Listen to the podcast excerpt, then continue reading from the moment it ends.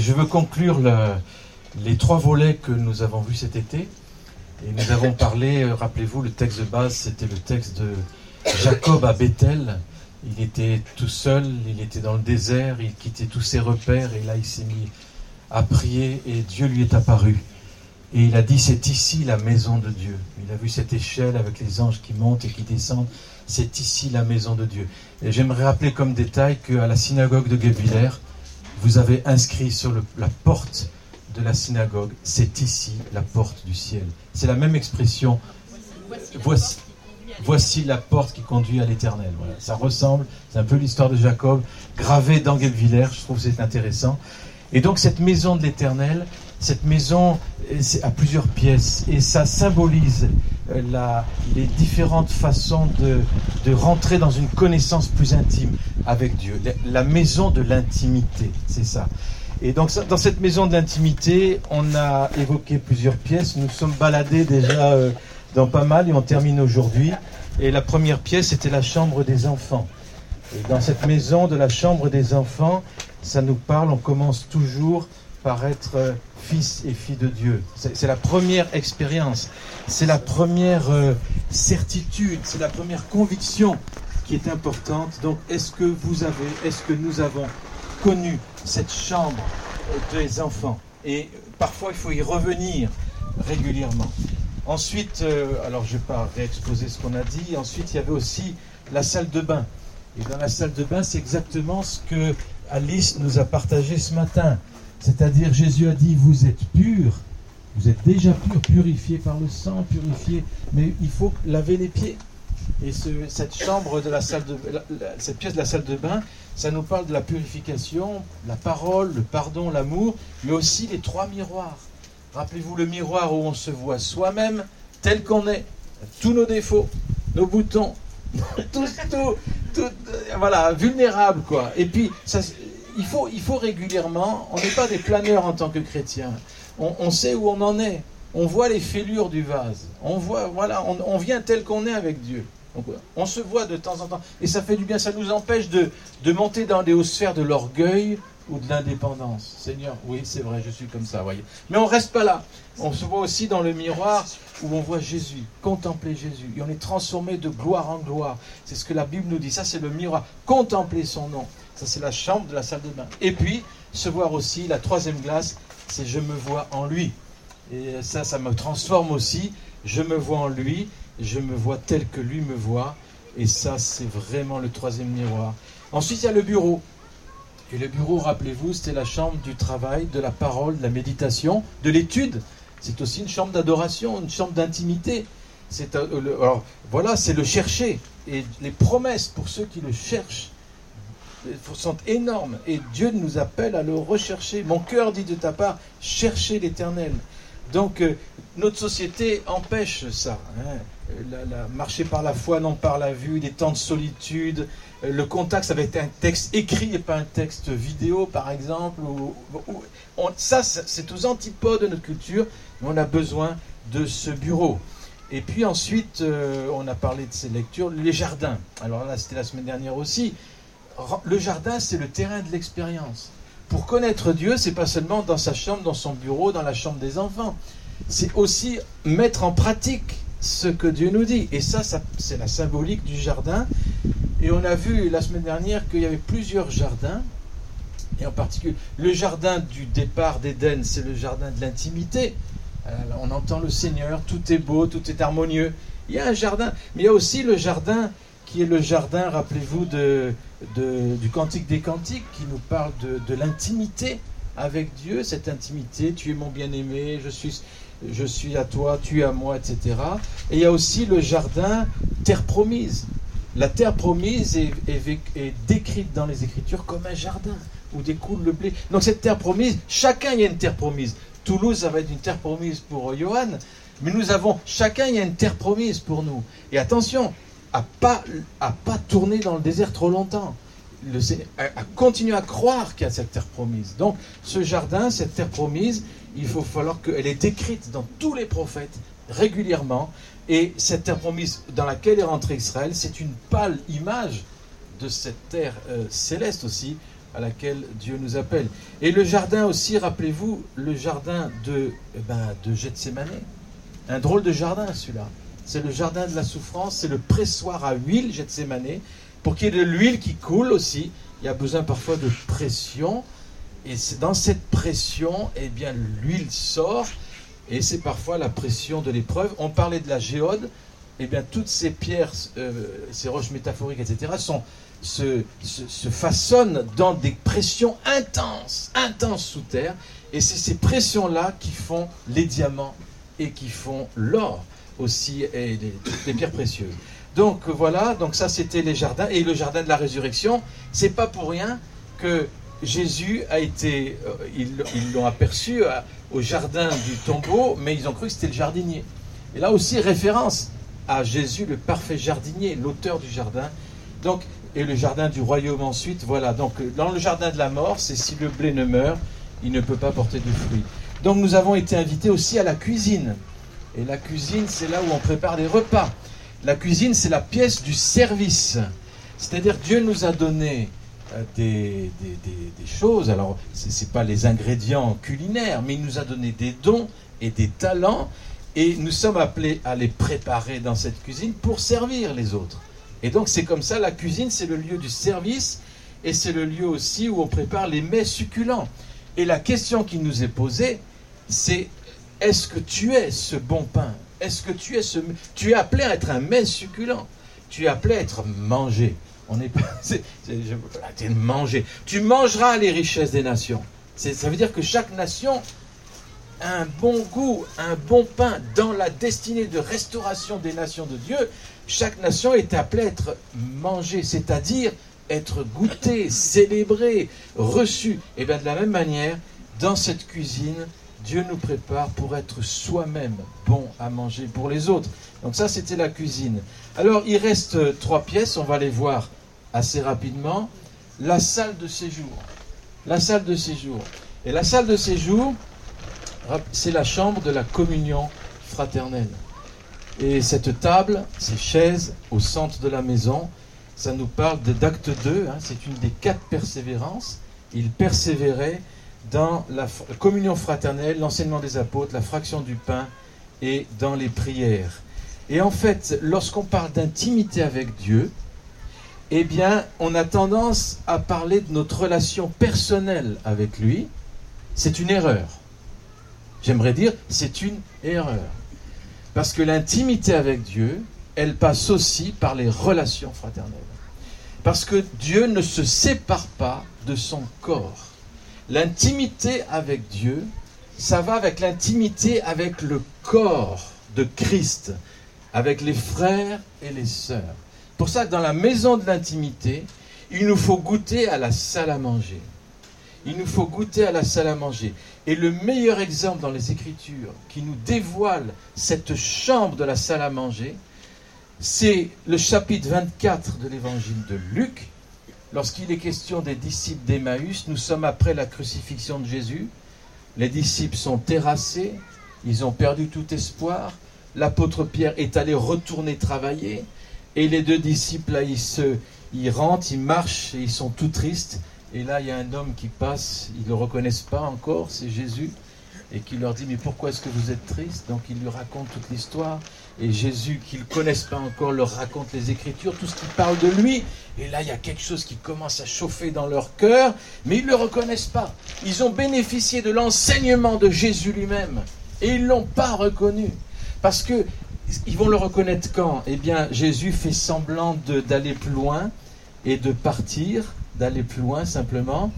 Et puis alors, euh, Luc 24, 28, 29, lorsqu'ils furent près du village où ils allaient, il parut, Jésus parut vouloir aller plus loin, mais ils le pressèrent en disant, reste avec nous, le soir approche, le jour est sur son déclin, et il entra pour rester avec eux. Je pense que la notion du soir ici nous parle du soir eschatologique, c'est-à-dire les temps de la fin, et bibliquement les temps de la fin, c'est entre la résurrection de Jésus et son deuxième retour. Nous sommes dans ces temps un peu longs de 2000 ans et quelques de la fin. Mais ce soir, c'est là, nous sommes dans le soir. Et dans le soir, il y a besoin de dire, de, dire Seigneur, viens chez moi, viens chez nous. Et puis donc les disciples d'Emmaüs, ils vont inviter le maître, donc cet homme exceptionnel, à partager leur vie privée dans l'intimité d'un repas. Et c'est pendant ce repas, autour de la table, qu'ils vont reconnaître Jésus. Et ça, c'est une indication très forte que la communion fraternelle, c'est là où on rencontre Jésus aussi. Et c'est là qu'il a choisi de se révéler. Et vous savez, nous, euh, l'Église n'était pas née à l'époque. C'était, c'était pas encore là l'Église. Donc, les soirs, c'était probablement un soir de Shabbat, c'est-à-dire on est autour de la table, mais on mange ensemble. C'est pas seulement le pain et le vin, c'est on mange ensemble. Donc, c'est la communion fraternelle. Et Jésus a choisi d'être reconnu alors qu'il partage autour de la table. Donc, la chambre de la salle à manger est tellement important. Et je rappelle le dernier repas aussi, qu'on appelle le dernier repas dans la chambre haute. Et Jésus et les douze sont dans une dimension d'intimité relationnelle après trois ans. Beaucoup d'affection, beaucoup d'amitié, amour fraternel. On voit dans les Écritures la proximité avec Jésus. Et c'est là qu'il leur dit, aimez-vous les uns les autres comme je vous ai aimé. C'est-à-dire la qualité de relation qu'ils ont vécue, qu'ils vivent encore. Jésus profite de ce temps autour de la table pour dire, voyez comme on s'aime là Eh bien, aimez-vous les uns les autres dans l'avenir, comme on s'est aimé là. Voilà, donc ce repas était partagé à l'époque dans les maisons, et pas dans les grandes assemblées, c'était dans les maisons. Et la koinonia, la communion fraternelle se vivait là. Et l'apôtre Pierre pourra dire plus tard, aimez-vous ardemment les uns les autres. Pour ça, j'étais touché dans la présidence d'Alice, elle a rappelé cette nécessité de s'aimer les uns les autres. Et puis, psaume 133, on le connaît bien, qu'il est agréable pour les frères, qu'il est doux de demeurer ensemble. C'est comme l'huile qui est répandue sur la, la tête d'Aaron, descend sur sa barbe, qui descend jusqu'au bord des vêtements. C'est là que Dieu envoie la bénédiction. Encore une parole qui nous dit, voilà, il y a une bénédiction spécifique dans cette salle à manger, dans cette euh, communion fraternelle. Celui qui aime Dieu, dit Jean, aime aussi son frère. Rappelez-vous aussi que nous sommes ici devant des bâtiments d'une maison qui s'appelle la maison du tissage. Et la destinée de cette maison, c'est de nouer des liens avec la ville, avec les gens. Et c'est un outil pour tisser des relations, et tisser entre le ciel et la terre, mais tisser au niveau horizontal aussi. Et nous sommes aussi dans cette culture de, dans, l'évangile de Jean. On trouve ce passage formidable, je ne sais pas si vous avez repéré, c'est tout au, au, début de l'évangile, chapitre 1, verset 38-39. Jésus se retourna et voyant qu'ils le suivaient, il leur dit Qui cherchez-vous? Et ils lui répondirent Rabbi, ce qui signifie maître. Et qu'est-ce qu'il pose comme question? Où demeures-tu? Venez, leur dit-il, et voyez. Ils allèrent et virent où il demeurait. Et ils restèrent après lui, auprès de lui, ce jour-là, à partir de ce jour-là. C'est étonnant comme question. Où est-ce que tu demeures Parce que la, culture de l'époque, c'est que j'ai besoin de rentrer dans la salle à manger, de partager les repas, de vivre dans la maison de celui que je veux connaître. Donc, où demeures-tu, Seigneur? Eh bien, viens, dit Jésus. Et ils ont vu où il demeurait. Et ils l'ont plus suivi. Ils l'ont plus lâché de toute leur vie. C'est quand même étonnant. Donc, connaître Dieu, c'est rentrer dans la salle à manger aussi. C'est la culture aussi de la table.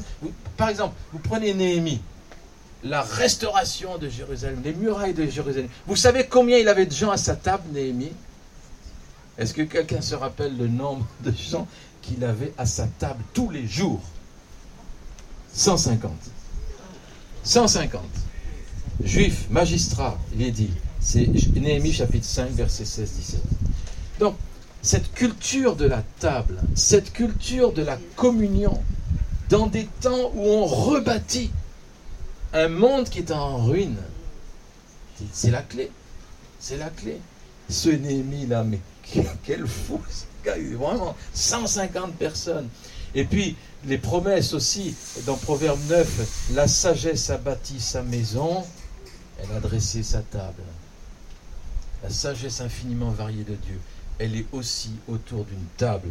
On, avait déjà enseigné là-dessus sur la notion de table, et dans la fin des temps, il est dit qu'ils viendront de l'Orient, de l'Occident, du Nord, du Midi. Ils se mettront où ça? À table, dans le royaume de Dieu. Les noces de Cana, table.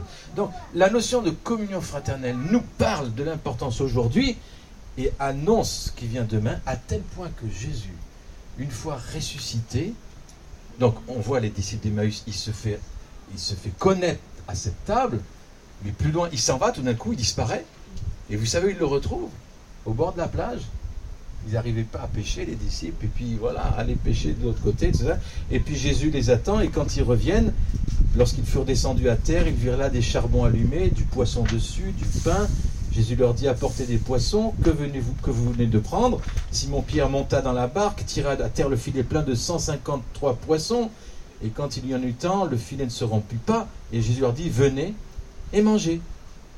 Ils ont fait un barbecue, c'était de nouveau la culture de la table au bord de la plage. Donc voyez, cette communion fraternelle, c'est aussi une chambre de l'intimité de la maison de Dieu. Et puis, il y a la chambre des parents. Alors la chambre des parents, eh bien, ça nous parle de la, passion, de l'amour, ça nous parle aussi de la fécondation, ça nous parle de fruits, les enfants qui sont le fruit aussi de l'amour, ça nous parle de reproduction, et en fait, euh, c'est le lieu où l'on reçoit les projets de Dieu. On est ensemencé des pensées des projets de Dieu pour nos vies individuelles et collectives. C'est dans cette chambre des parents. Donc Dieu, il veut partager ses projets, il veut nous les communiquer, il veut nous ensemencer avec la destinée individuelle et collective. Et là, c'est dans cette chambre de l'intimité des parents. Et vous voyez, euh, donc ça, quand on a, si vous voulez, cette, cette passion de Dieu pour nous, la seule réponse raisonnable, c'est ça toujours un amour déraisonnable et extravagant. Est-ce que c'est pas extravagant de bâtir des bâches, de se réunir auprès de la loge en dehors de ce bâtiment? C'est complètement dingue. On n'a pas fini avec les extravagances. Mais l'importance pour Dieu, c'est de garder un cœur extravagant. L'amour qui est le culte raisonnable, logique, logicos, un jour, c'est de donner sa vie à Dieu. Pourquoi? C'est quoi la logique? Il a donné sa vie pour nous, il est logique qu'on donne notre vie pour lui. C'est ça la logique, le culte raisonnable. Donc voyez, la chambre des parents, c'est vraiment le lieu de la, où on reçoit les, projets de Dieu. On est enceint, si vous voulez, de, de ce que Dieu veut euh, qu'on soit enceint, pour qu'on puisse porter beaucoup de fruits. Et il est intéressant de noter dans le livre d'Esther, cette jeune fille, Esther, donc, qui est préparée par Mardoché, et qui est ensuite préparée dans le palais, avec de l'huile, avec des parfums, etc., pendant six mois, des aromates. Et puis ensuite, elle arrive dans la chambre du roi. Et il est, étonnant de voir que c'est à partir de ce moment-là, et seulement de ce moment-là, il est dit qu'elle a reçu la couronne. La couronne nous parle de la sagesse et de l'autorité. Et c'est dans la chambre du roi. Donc c'était la chambre des parents, si vous voulez. Dans cette intimité-là qu'on reçoit l'autorité pour régner. Donc il y a vraiment un lien entre la chambre des parents et puis l'autorité que Dieu veut donner à son Église. C'est aussi un temps de... Ça c'est dans Esther chapitre 2. Et puis aussi un temps de fécondation. Et le principe de la semence dans la Bible, c'est quoi? Vous connaissez tous. Hein? C'est que la semence, elle est mise dans une terre et elle doit mourir avant de produire du fruit. Elle doit mourir. Donc, il faut que la semence meure dans nos propres vies, individuelles et collectives, pour produire tout son fruit. Donc le Seigneur, il sème des projets, des fardeaux dans les vies. D'accord? Il, il, le fait sous forme de promesses, par exemple, de promesses. Il le fait sous forme de paroles prophétiques. Il le fait sous forme de fortes convictions, de visions. Voilà. Voilà. Ça, j'ai reçu ça. Paf, ça vient dans ta vie, ça vient dans ton cœur. Premier stade. Deuxième stade, travail intérieur de mort. Il faut que la semence, elle meure. C'est bizarre comme truc, mais c'est le principe de Dieu. Et puis ensuite, donc, échec, échec, euh, bah, on n'atteint pas le but, semble-t-il, etc. Mais ensuite, dans la persévérance, dans la foi, elle reprend vie et il est, il est question ensuite de la fécondité, de la multiplication. Donc ça, c'est vraiment le principe de Dieu. Et on voit euh, ce travail qui, nous prépare à porter ce fruit, ce travail intérieur. Il y a plusieurs façons de faire de Dieu. Il y a le gros miracle comme Marie, bam, le Saint-Esprit qui vient, qui la féconde et dont elle donne naissance à Jésus. Mais vous avez aussi le travail chez Élisabeth. Elle, c'est pas le Saint-Esprit qui est venu. Elle avait toujours des relations avec son mari, mais elle était stérile. Et il a fallu que Dieu prend cette situation naturelle, il met sa touche dans le quotidien, si vous voulez, de la vie d'Élisabeth, et elle devient enceinte. Donc deux façons d'être enceinte, vous voyez, le gros miracle, sur, absolument surnaturel, et l'autre miracle aussi, mais dans un processus beaucoup plus naturel. Donc ces deux processus amènent le fruit et amènent la vie. Donc voyez, connaître Jésus, la chambre des parents, c'est l'importance aussi de devenir nous-mêmes des pères et des mères.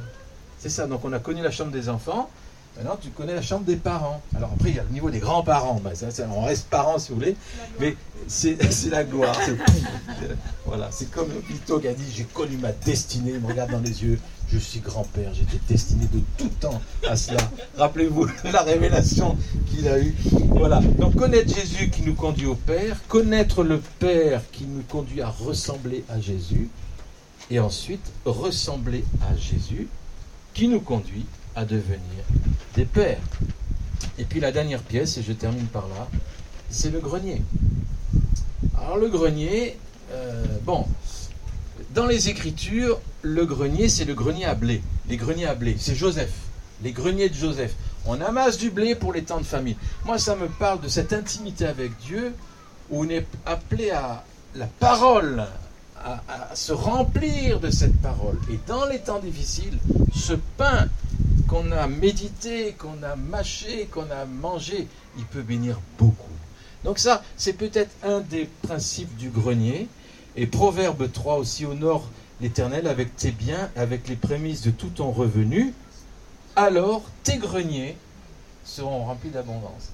Donc, cette intimité avec Dieu euh, nous fait remplir nos greniers, si vous voulez. C'est ça. Pour les autres. Les greniers, alors moi j'aimais bien, il y a un grenier qu'on a bien connu, peut-être Anne, on n'en a jamais parlé d'ailleurs, à Saint-Ignac, une maison familiale. Donc euh, en Auvergne, il y avait un grand grenier. Alors nous, euh, enfants, on aimait y aller dans ce grenier parce qu'il y avait de ces trucs pas possibles. Il y avait déjà des robes du 19e siècle, des chemises de grand-père, des machins.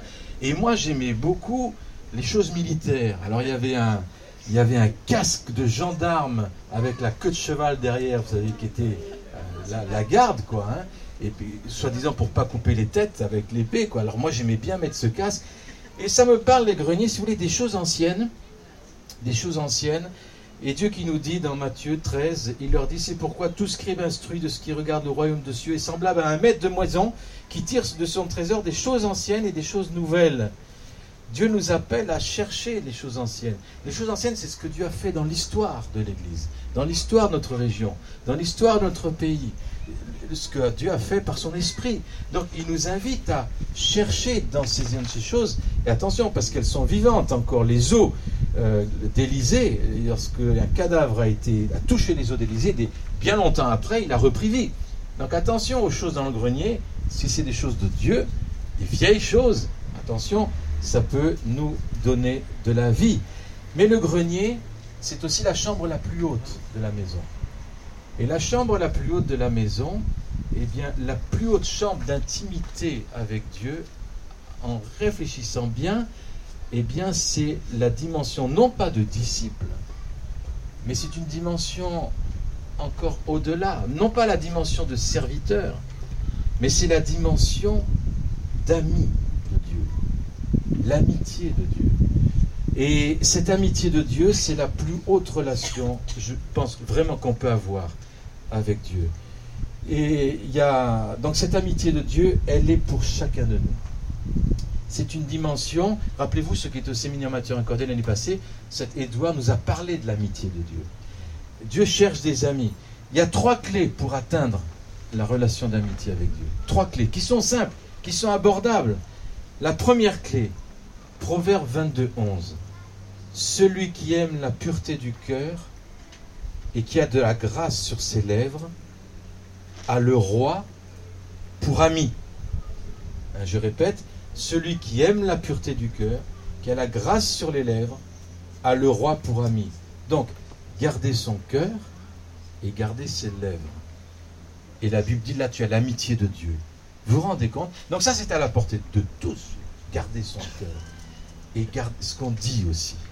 Voyez? Donc l'amitié de Dieu, ça c'est extraordinaire. C'est pour ça, Seigneur, garde mon cœur. Garde ton cœur plus que toute autre chose, hein, Proverbe 4. De lui viennent les sources de la vie.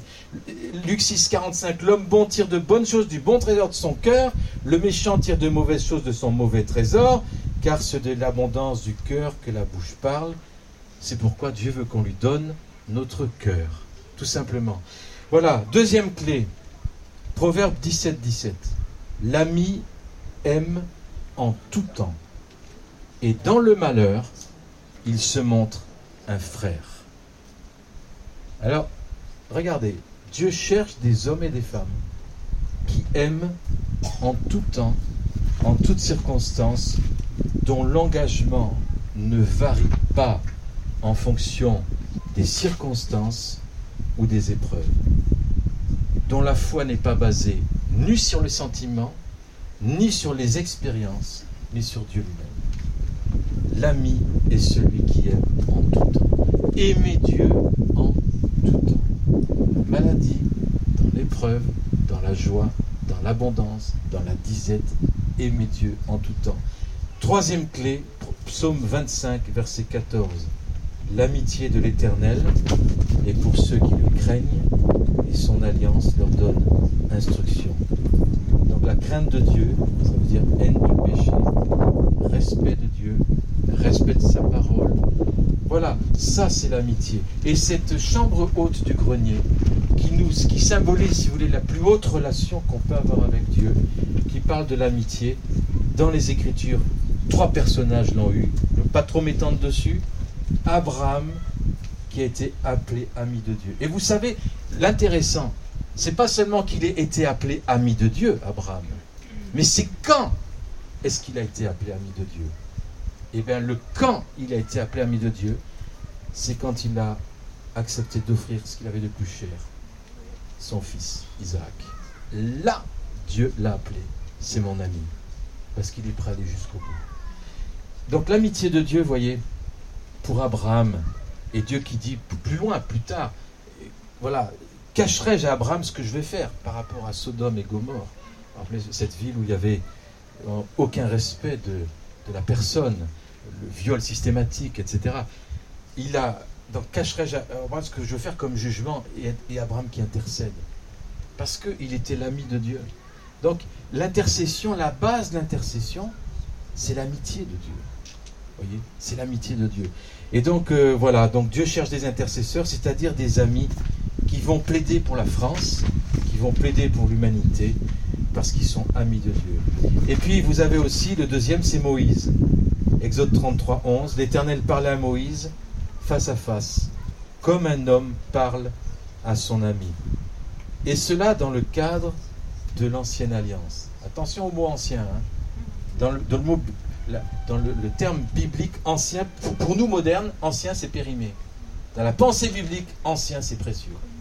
Attention. Même le terme Ancien Testament, choisi par nos anciens, aujourd'hui j'attends beaucoup de critiques par rapport à ce terme, ancienne alliance, parce qu'on vit en tant que moderne. Mais l'ancien, c'est Dieu qui l'a fait, je peux vous dire, il est précieux. Donc, Moïse, il parlait à Dieu. Il, il a joué un rôle d'avocat Hein, lorsqu'il est dit dans Exode 32, pardonne, il, était au monde du Sinaï, il reçoit l'étape de la loi, il descend, le peuple était complètement dans la désobéissance, dans l'idolâtrie, et il commence à dire, mes pères, pardonne leurs péchés, sinon, efface-moi de ton livre que tu as écrit. Il était prêt à mourir pour que le peuple vive. Et en fait, dans la dimension d'amitié de Dieu, il y a une compréhension du sacrifice. Non pas le sacrifice qui nous donne la faveur de Dieu, pas du tout. Mais comprendre que Dieu est un Dieu dont le caractère est de se donner. Et les amis de Dieu comprennent cela. voyez? Ils comprennent cela. Et, dit, et Jean, et je termine là, Jean était le disciple, je cite, que Jésus aimait. Alors là, ça nous choque. Ça nous choque. Parce que dans notre théologie, il nous est dit, mais Dieu aime tout le monde. On est tous égaux. Mais la Bible dit, Jésus était le disciple que Jésus aimait. Dieu, Jean était le disciple que Jésus aimait. Donc, l'amour de Jésus, Jésus dans son humanité, si vous voulez, là, il est, il est homme sur terre. Donc il ne peut pas avoir des relations personnelles avec tout le monde. Donc il avait des cercles, hein. les foules, les 70, les 12. Parmi les 12, il y en avait trois, Pierre, Jacques et Jean. Et parmi les trois, il y en avait un. Et c'était Jean.